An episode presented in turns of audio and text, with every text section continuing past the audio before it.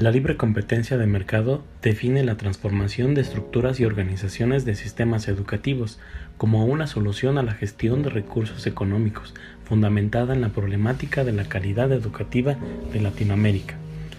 Por lo que uno de los desafíos es el cambio del modelo de desarrollo económico, social y educativo alterno que distribuya la riqueza, bienes materiales y simbólicos, para promover el desarrollo científico, tecnológico, cultural y nacional, con ello, proveer a los jóvenes de mayores oportunidades para la continuidad de estudios vocacionales y profesionales y dotarlos de estándares académicos elevados. En este contexto, en educación básica de nivel secundaria existen escuelas particulares de educación diferenciada para mujeres con orientación humanista, pertenecientes a fundaciones sin fines de lucro, que buscan otorgar una educación integral y atender las diferentes dimensiones personales de las estudiantes. En ellas, el nivel socioeconómico y cultural de la población estudiantil y familiar es muy heterogéneo. Asimismo, la trayectoria académica de las alumnas es desigual, por lo que para subsanar esta situación se brinda atención al desarrollo académico y socioemocional a través de un departamento de psicopedagogía y también se ofrece orientación y guía espiritual a quienes así lo solicitan.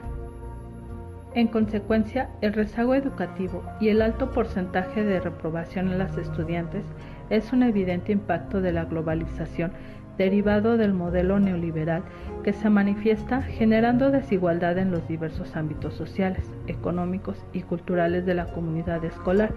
propiciando la falta de oportunidades de manera equitativa, a tal efecto, se suman las deficiencias en las dinámicas y responsabilidades familiares, hábitos de estudio, dificultad en el aprendizaje, falta de interés por obtener logros académicos y desmotivación. En este sentido, la ideología neoliberal familiar se concentra en pertenecer a una sociedad de marketing globalizado y no en una sociedad del conocimiento que permita a las estudiantes desarrollar competencias, habilidades y conocimientos para acceder a una profesión y posterior ingreso laboral.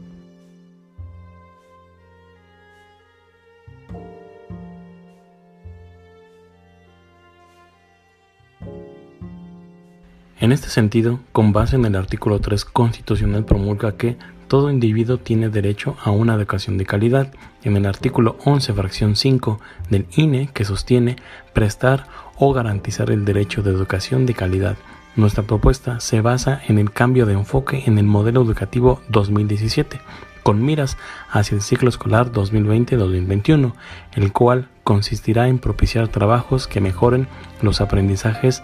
centrados en diversos procesos de evaluación en cada una de las asignaturas, evaluación continua, escrita y en línea, Comunicación constante con los padres de familia para conocimiento del avance o necesidades específicas de las alumnas por medio de entrevistas, escritos y correos electrónicos. Implementación de la asignatura habilidades de pensamiento e investigación en primer grado para dotarlas de herramientas que les permitan autoconocerse y reconocer sus formas de aprendizaje aplicando el método de investigación tanto en fondo como en forma. Trabajos transversales teórico-prácticos, promover un servicio educativo y de calidad orientado a la mejora de las alumnas a través de actividades para ellas, padres de familia y capacitación para docentes a lo largo del ciclo mediante el uso de plataforma Teachers Pro de la empresa Educare. Asimismo, se sugiere ajustes en administración, simplificando la burocracia, uso de servo, planeación didáctica, actualizando y mejorando e innovando los contenidos temáticos, innovación en las prácticas docentes, utilizando diversas herramientas B-Learning, usando espacios de aprendizaje y aprendizaje virtual,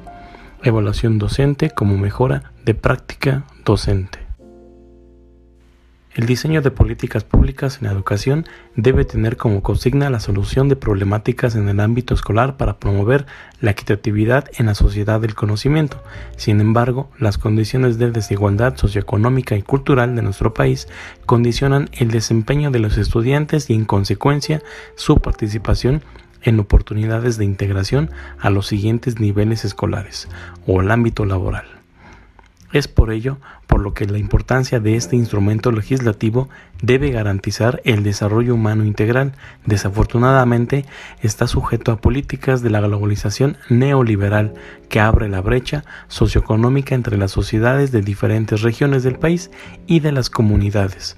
En particular, la desigualdad de género ha prevalecido hasta nuestros días, por lo que el modelo educativo que presentamos conlleva a tener una visión integral y flexible del proceso de aprendizaje en este sector de la población, tomando como primera referencia el perfil de cada estudiante sus necesidades, intereses y ritmo de aprendizaje. Y de esta manera, el trabajo de este tipo de escuelas deberá ser innovador apoyando la formación docente para que el acompañamiento y actualización constantemente adapte estrategias hacia el nuevo enfoque educativo.